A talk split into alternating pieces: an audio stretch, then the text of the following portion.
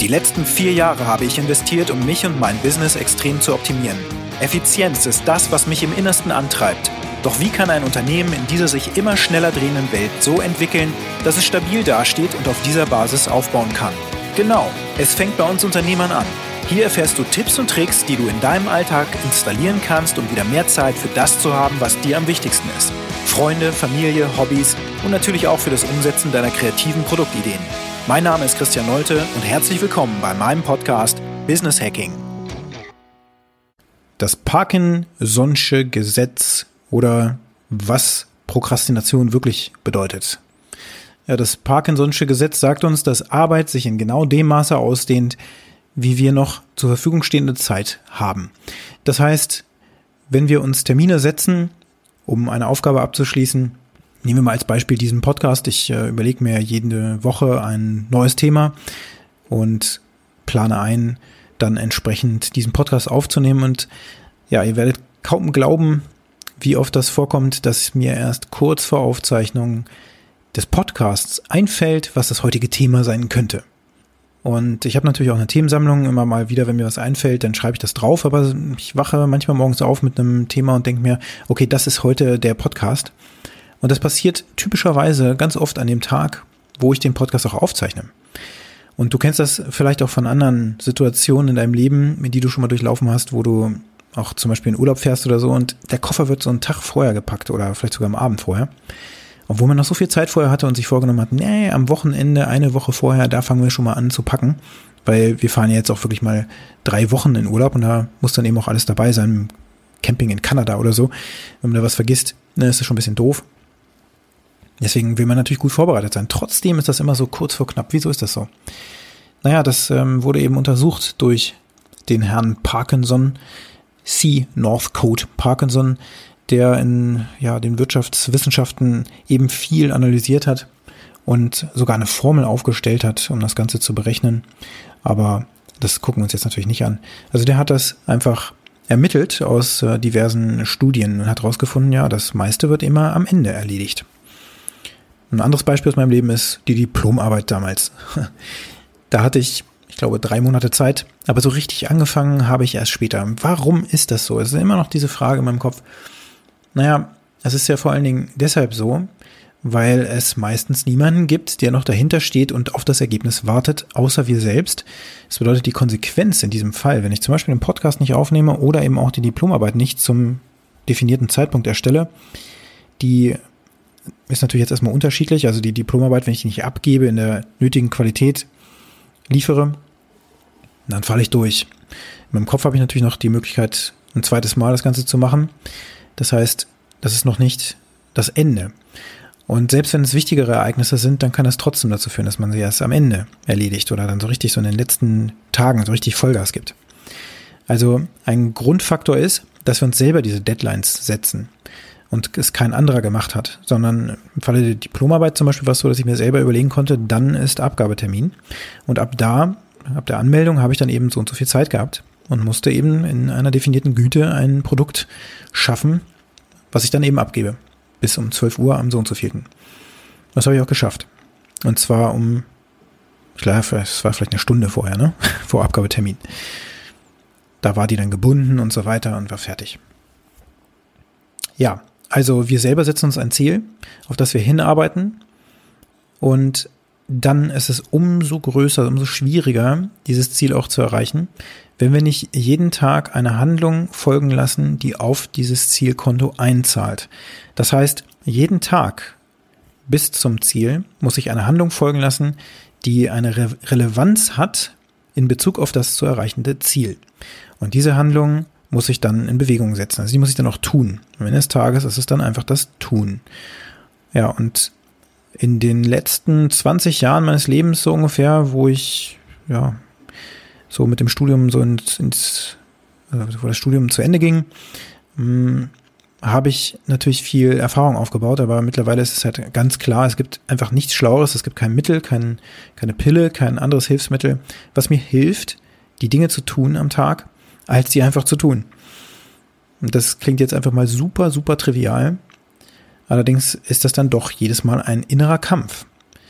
Und gerade jetzt, wo ich diese Folge hier aufnehme, das ist ja im Grunde Start des Jahres 2021, kurz nach der, nach dem Weihnachtsloch, wo wir alle so ein bisschen wegfallen und wo das auch vielleicht auch naturgegeben ist durch die dunkle Jahreszeit, da fallen wir alle in so ein gefühltes Loch und im Januar kommen wir dann so langsam wieder aus den kleinen Löchern heraus und fangen wieder an, ähm, ja, zu, zur Geschwindigkeit aufzulaufen, die wir dann so für das Jahr so ein bisschen brauchen.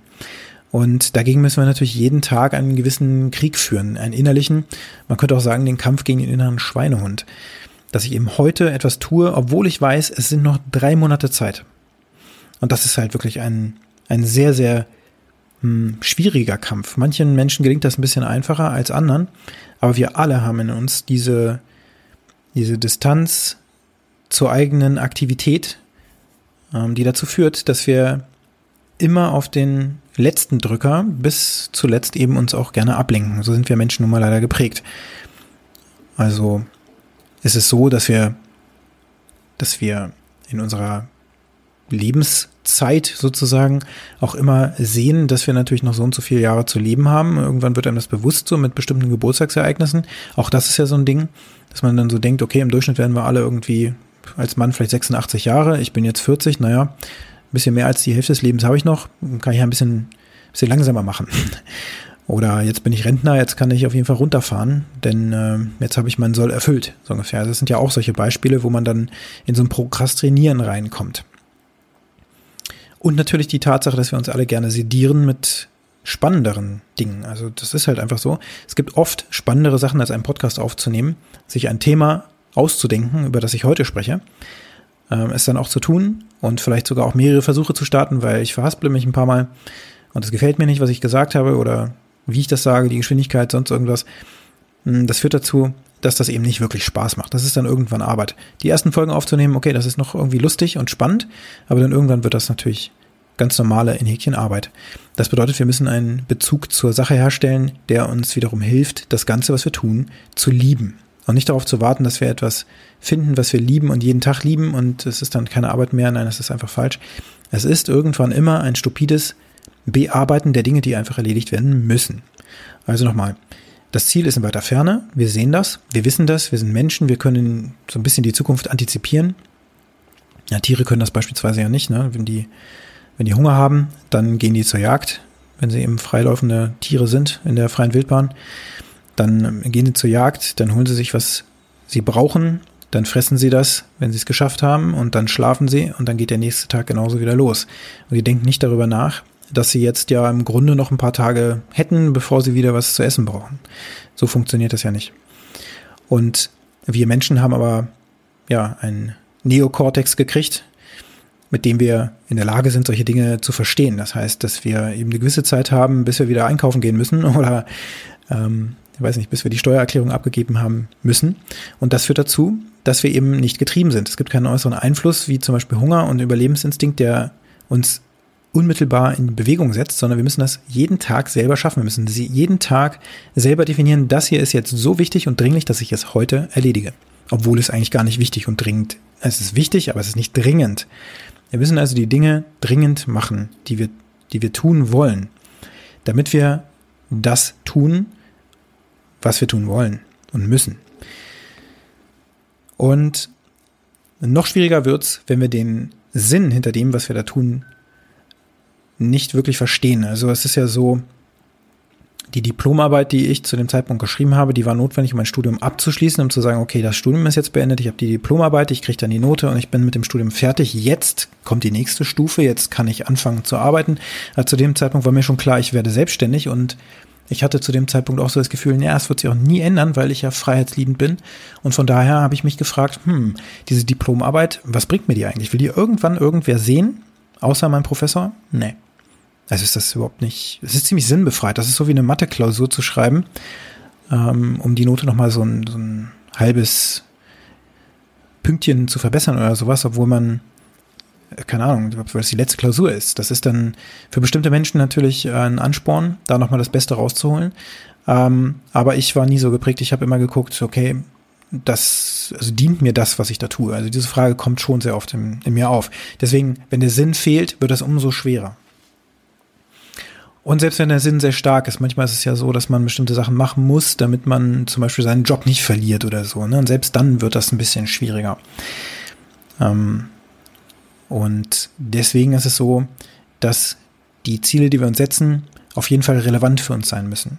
Es muss wirklich einen Bezug zu etwas geben, was für uns einen Sinn erfüllt. So, der Podcast hier ist eine Möglichkeit, mich als äh, Brand sozusagen zu etablieren. Von daher gibt es wiederum Sinn, weil darüber kann ich potenziell auch Kunden gewinnen oder zumindest auch als ähm, Experte wahrgenommen werden für bestimmte Dinge. Und darüber ergibt sich wiederum der Sinn für mich, das zu tun, was ich hier eben mache. Denn im Endeffekt möchte ich ja wirtschaftlich erfolgreich sein, auch mit meiner Firma. Und damit das passiert, möchte ich natürlich äh, von der Welt wahrgenommen werden, damit die Welt weiß, dass es mich und meine Produkte und meine Dienstleistungen und so weiter gibt. Ja, und das ist natürlich ein Mittel, das zu tun, ein Podcast oder eben auch ein YouTube-Kanal oder sonst was. Das ist der Grund, warum Menschen so etwas machen in vielen Fällen und natürlich auch, und das ist der Nebeneffekt, das Wissen einfach auch weiterzugeben, was man hat. Und diese, dieser Sinn, der ist mir natürlich sehr bewusst, aber trotzdem muss ich natürlich mich darauf besinnen, dass ich jetzt mal wieder eine Podcast-Episode mache. So, und da ich darüber so oft spreche, ist es natürlich so, dass ich auch ganz oft mal mir vorgenommen habe, dass ich das tue, und dann habe ich es am Ende des Tages nicht getan, was wiederum dazu führt, dass ich mich schlecht fühle. Und das führt wiederum dazu, dass ich in so eine Gedankenspirale reinkomme, dass ich, also es jetzt gar nicht mehr lohnt, zum Beispiel das anzufangen oder sowas. Und all diese Dinge, die uns in uns da ablaufen, und ich bin mir sicher, dass du solche Dinge auch kennst, dann also wenn wir uns darüber bewusst sind, dann haben wir eine Chance, das entsprechend auch zu ändern. So, wie kannst du es jetzt also schaffen, dass sich die Arbeit für dich zumindest nicht so lange ausdehnt? Du formulierst ein Ziel, was einen Sinn für dich ergibt, einen Grund hat, warum du es erreichen möchtest. Zum Beispiel, weil es dich auf ein neues Level bringt, weil es dich zu einem neuen Kunden bringt oder weil es deine Familie absichert oder sonst irgendwas was eben letzten Endes der, der, ja, Purpose, könnte man auch sagen, oder Sinn hinter der Sache ist. Du überlegst dir, was das Endergebnis sein soll und fängst an. Überlegst dir dann, welche Handlungen notwendig sind. Und lässt keinen Tag vergehen, außer vielleicht einen Sonntag oder auch einen Samstag, wenn du sagst, das Wochenende ist nur für die Familie da oder ähnliches. Dann sorgst du dafür, dass an jedem einzelnen Tag, der folgt, eine Handlung auf das Konto einzahlt, das dich zum Ziel führen wird. Egal was kommt. Denn es gibt oft Sachen, die wichtiger und dringlicher erscheinen, es aber im Endeffekt gar nicht unbedingt sind. Und dann sind schon wieder drei Monate vergangen und wir haben schon noch immer nicht überhaupt eine Podcast-Episode gelauncht, weil es passiert im Tagesgeschäft so viel, um das man sich kümmern könnte. Und ähm, deswegen ist halt so ein Mindshift natürlich dann notwendig. So, jetzt bin ich die ganze Zeit bei mir als Unternehmer auch geblieben und du als Unternehmer kennst sowas auch. Du bist ja eben, also hinter dir steht keiner, der das einfordert, außer natürlich der Kunde, manchmal aber nicht mehr so im direkten Bezug. Hm, jetzt gucken wir uns mal an, was ist eigentlich mit den Mitarbeitern? Wenn wir Vorgaben machen, bis da und dahin sollst du das Ganze erledigen, dann haben wir dieses Problem natürlich nicht nur bei uns selbst, sondern auch bei unseren Mitarbeitern. Und da eben zu schauen, dass wir in unseren Unternehmen Prozesse und Abläufe etablieren, die dafür sorgen, dass wir immer mal wieder so kleine Gates haben, wo wir einfach gucken, wie ist denn da der aktuelle Stand, äh, was fehlt dem Mitarbeiter vielleicht noch, was braucht er, damit er einen Schritt weiterkommt, ähm, dass wir da immer wieder solche ja, Regel-Checkpoints, sag ich mal, etablieren. Mm, das ist ein sehr, sehr wichtiges Thema, das sozusagen auch zeigt, dass das, was der Mitarbeiter macht, überhaupt einen Wert hat. Kleine Anekdote am Rande. Wir haben mal in den letzten zehn Jahren eine Software für einen großen Kunden entwickelt, der diese im Einsatz hatte. Und nach einigen Jahren ähm, hatten wir da einen, ja, einen, einen Ansprechpartner in diesem, in diesem Kontext, der uns da auch direkt als Ansprechpartner zur Verfügung stand, was die Anforderungen anging. Also dieser Mitarbeiter war da schon seit Jahren äh, im Unternehmen im Einsatz und er war sehr frustriert plötzlich. Ähm, er hat nämlich mal gemerkt, dass die Arbeit, die er macht, irgendwie nicht so wichtig scheint. Er hat also Arbeitsergebnisse mit unserem Tool produziert, von dem er glaubte, dass sie sehr wichtig sind und hat die ja immer weitergegeben an andere Instanzen. Und die haben sich aber nie bei ihm gemeldet. Das heißt, er hat sich dann irgendwann gefragt, Mensch, guckt sich das irgendwer an, was ich da mache? Und hat mal angefangen, so kleinere Fehler einzubauen, die aber sehr leicht zu entdecken sind. Also zum Beispiel, äh, wenn man sich jetzt einfach mal ähm, eine Uhr vorstellt mit zwölf Stunden drauf oder so, dann hat er halt einfach mal eine Stunde entfernt, was sofort auffallen würde, wenn man einfach mal drauf guckt. Oder die Zeiger nicht mitgeliefert, sagen wir es mal so. Und ähm, das Erste, was man sieht, sind halt die, die Zeiger und die fehlen. So, er hat das genauso weitergeleitet wie immer und es hat sich niemals jemand gemeldet. Das hat er noch zweimal probiert und hat damit verifiziert, hm, das, was ich mache, ist irgendwie scheinbar nicht so wichtig. Er ist damit dann auch äh, sogar zu seinem Chef gegangen und hat sein Leid geklagt und der Chef hat während dieses Meetings tatsächlich auf dem Handy rumgespielt und ihm nicht wirklich zugehört. Ähm, dieser Mitarbeiter war, war, natürlich, hatte eine innerliche Kündigung schon längst ausgesprochen, ist dann auch am Ende äh, ja an eine andere Stelle gewechselt, wo es ihm jetzt besser geht. Und da sind wir natürlich glücklich drüber. Aber diese Anekdote war halt wirklich für mich nochmal total bezeichnend. Wenn der Mitarbeiter das Gefühl hat, dass das, was er tut, überhaupt keinen Sinn ergibt und nicht wichtig ist, ähm, dann wird er auch irgendwann natürlich den, ja, den Drive verlieren und das gar nicht mehr machen wollen und nur noch halbgare Arbeit leisten oder eben innerlich kündigen, so wie es eben viele Angestellte ja mittlerweile tun, ähm, und dann das Unternehmen verlassen und man fragt sich dann, huch, was war das denn? Also musst du natürlich als der Leader auch Interesse zeigen, schauen, dass das Ganze einen Schritt vorangeht mm, und auch prüfen, ob die Arbeitsergebnisse so sind, wie sie sein sollen oder eben auch dein Team natürlich anleiten, dass sie genau das tun dass der Mitarbeiter weiß, okay, das, was wir hier machen, das ist wichtig und wir müssen hier durch Gates durch und da guckt auch jemand drauf. Ich kann hier nicht einfach irgendwas Halbgares abliefern und wenn das passiert, dann wird das entdeckt. Weil tatsächlich das manchmal so Impulse sind, offensichtlich, wie in diesem, äh, dieser Geschichte, die ich gerade erzählt habe, die in uns drinstecken, wie so kleine Kinder rebellisch etwas zu machen. Also mich hat das stark erinnert, jetzt habe ich ja Kinder, wie das meine dreijährige Tochter so zu Hause versucht. dass sie so ein paar Sachen eben einfach ausprobiert, wo ich mir denke, hm, das Thema hatten wir doch jetzt schon, dass sie ähm, ja den Käse nicht ohne Brot essen soll oder sowas. Und das dann trotzdem mal versucht, weil sie eben wissen will, gibt es diese Regeln denn eigentlich noch und was passiert, wenn ich die jetzt schon wieder übertrete, nachdem ein bisschen Zeit vergangen ist. Das passiert ja gar nicht bewusst, sondern auch unterbewusst. Und so hat dann der Mitarbeiter natürlich auch das Gefühl, dass seine Arbeit nicht bis zu dem Zeitpunkt auch wirklich geliefert werden muss. Insbesondere dann, wenn der Mitarbeiter nicht direkt im Kundenkontakt steht. Da auch nochmal ein kleines Learning draus. Es ist wichtig, dass Mitarbeiter im direkten Kundenkontakt stehen, denn dann bekommen sie auch direkt das Feedback und dann haben sie auch die Ernsthaftigkeit drin. Also wenn du da intern noch, noch, ja, Zwischenvermittler hast und deine Produktionsmitarbeiter, sage ich mal, ähm, nicht im direkten Kundenkontakt stehen, dann überdenke das nochmal. Es könnte sein, dass es da ein anderes Modell geben müsste, was den Kunden und die Mitarbeiter näher zusammenbringt. Das war auch bei uns in der Softwareentwicklung ein wirklich gutes Mittel, um mehr Commitment auch aufzubauen, so dass da mehr ja, Sinnhaftigkeit, aber auch Kontrolle durch den Kunden geschaffen wurde und Ernsthaftigkeit reinkam. Und das Umkehrkonstrukt ist natürlich, dass man einen Projektleiter hat, der das nur als Vermittler weitergibt, auch die Unzufriedenheiten des Kunden vielleicht als Vermittler nur weitergibt oder auch das Lob einheimst, während das Team dahinter das auch nicht richtig mitbekommt und dann vielleicht noch die Geschichte erzählt bekommt, dass der Kunde gerade gesagt hat, dass er das total toll fand oder eben auch äh, unglaublich schrecklich und schlecht. Das hat nicht den gleichen Effekt, ne, als ob er das, als ob der Mitarbeiter das direkt hört. Okay, also wie sorgen wir jetzt dafür, dass wir da ein Commitment reinkriegen und dass sich die Arbeit nicht ausdehnt? Durch regelmäßige Checkpoints, einmal die Woche zum Beispiel, Arbeitsergebnisse zu prüfen, sich zeigen zu lassen, demonstrieren zu lassen, ähm, auch ganz klar über die Weiterentwicklung sprechen, schauen, was können wir verbessern, was brauchst du noch, damit du bessere Arbeit ähm, liefern kannst oder auch wo hakt. Ähm, was können wir aber auch weitermachen, weil es sehr gut für uns läuft. Solche Reflexionen regelmäßig durchzuführen in äh, regelmäßig stattfindenden Meetings ist essentiell. Und vor allen Dingen wirklich auch die Arbeitsergebnisse einfordern und ja nochmal echt das Interesse zeigen damit für den Mitarbeiter natürlich da auch eine Ernsthaftigkeit reinkommt. Bei dir selbst musst du dafür sorgen, dass du ganz klar jeden Tag auf die Konten einzahlst, der Dinge, die du eben auch erreichen möchtest, und zwar auch nicht zu weit in die Zukunft geguckt, maximal für die nächsten drei Monate. So, mit diesen Gedanken lasse ich dich jetzt erstmal zurück, denn schlauer wird es leider nicht, als die Disziplin aufzubringen, es einfach zu tun.